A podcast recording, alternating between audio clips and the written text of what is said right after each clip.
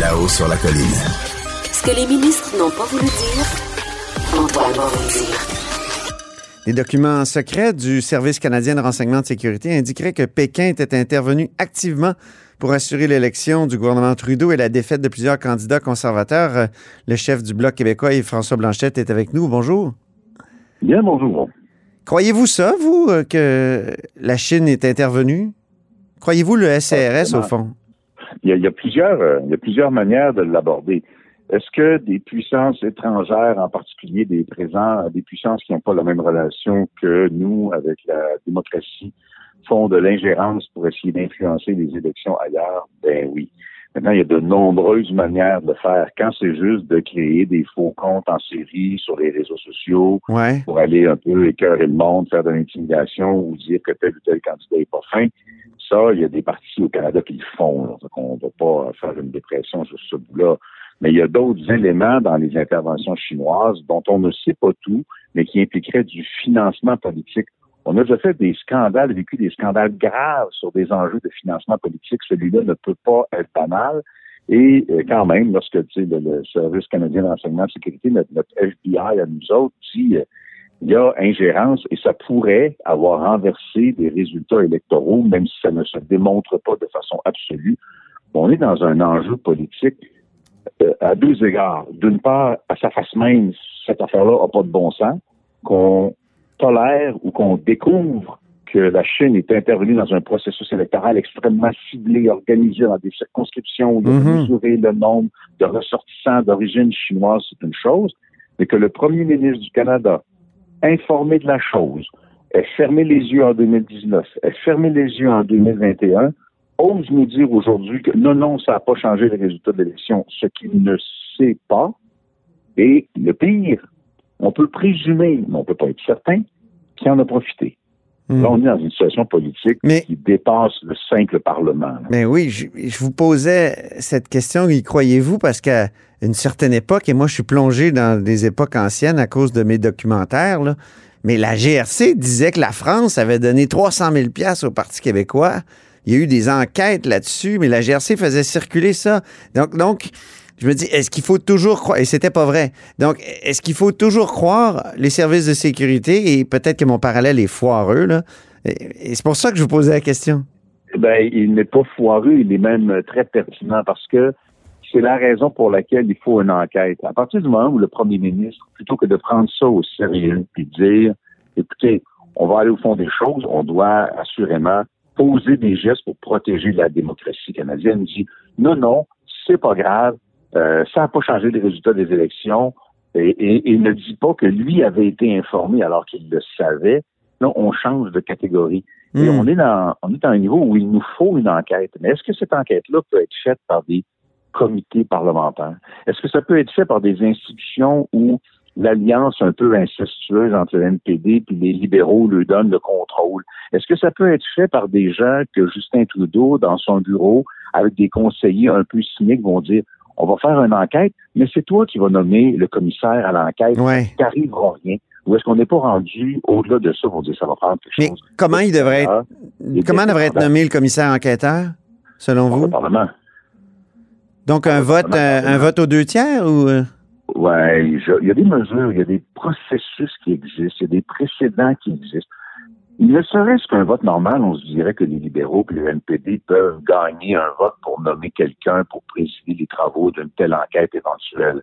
Sauf que ça se ferait avec un coût politique beaucoup plus élevé. Ça prendrait Hmm. une discussion, ça prendrait un débat, ça prendrait un vote. Le NPD devrait cautionner l'impardonnable du côté du gouvernement, ou on pourrait aussi faire en sorte qu'il existe un mécanisme, les libéraux voudront pas aller là, mais qu'il existe un mécanisme où c'est effectivement à davantage que la majorité simple lorsqu'il s'agit de quelqu'un qui sera doté d'un mandat euh, extra-parlementaire. Moi, je pense qu'il faut éviter que M. Trudeau, qui fera partie des discussions d'une enquête et qui est le premier ministre, ne puisse être juge et parti en nommant lui-même quelqu'un à qui il dirait Est-ce que tu me faire une enquête, s'il te plaît, avec une possible complaisance et dans la nomination et dans l'enquête. Mais est-ce qu'il n'y a pas un- une instance qui existe déjà? Là? Je ne sais pas, il y a le commissaire à l'éthique qui me vient à l'esprit. Est-ce qu'il ne pourrait pas se saisir d'une question comme ça ou, ou même le, le- le directeur général des élections?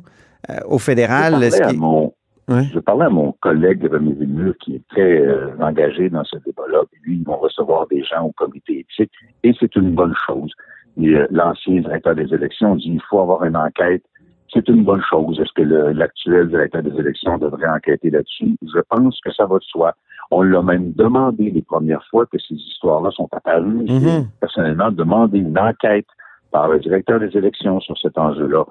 S'il y a deux ou trois ou quatre interventions différentes qui visent à nous donner l'information ou qui sont préalables et qui complètent les travaux d'une éventuelle enquête publique indépendante, ben grand bien nous fasse.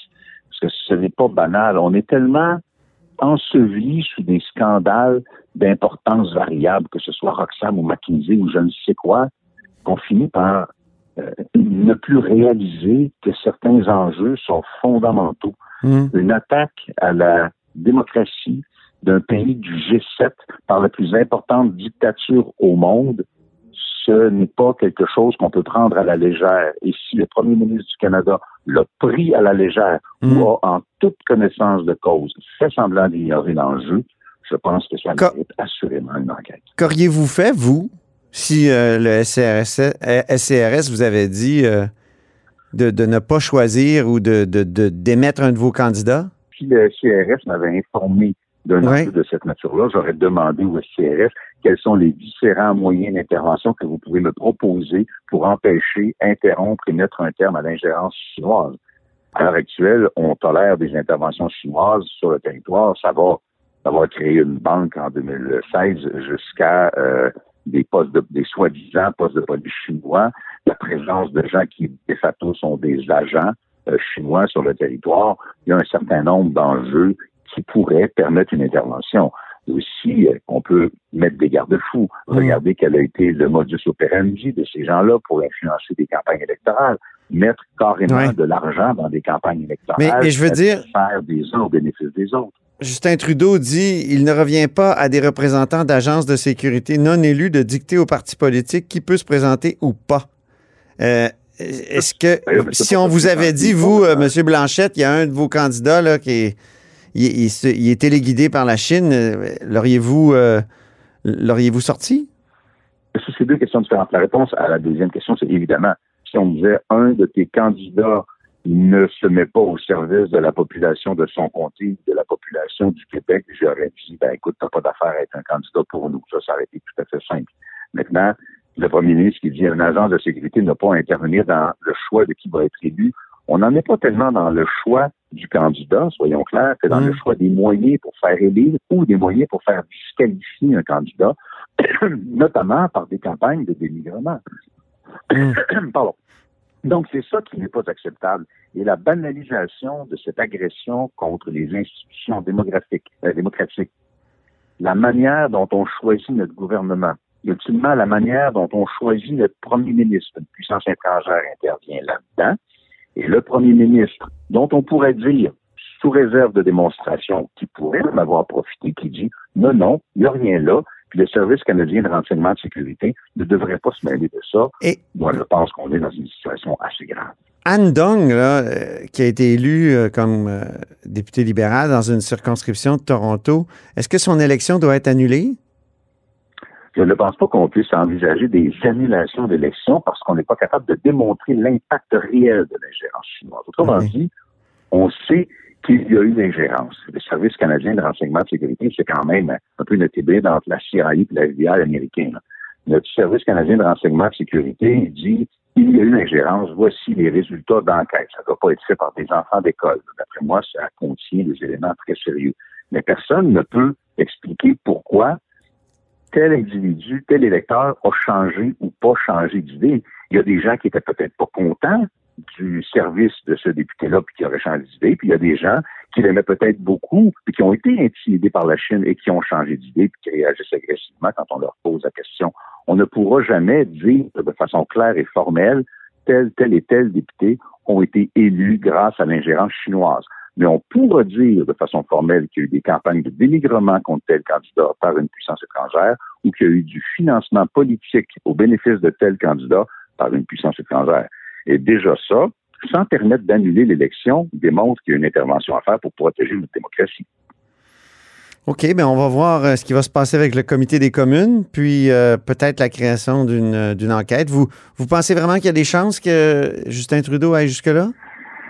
Je ne me fais pas d'illusions parce que M. Trudeau gouverne avec un espèce de cynisme ou une espèce de prétention que l'autorité et le pouvoir de l'État canadien lui appartiennent en propre, presque de façon héréditaire. Il n'écoute personne, il ne respecte pas les règles d'éthique, il dit le contraire de la vérité en toute connaissance de cause.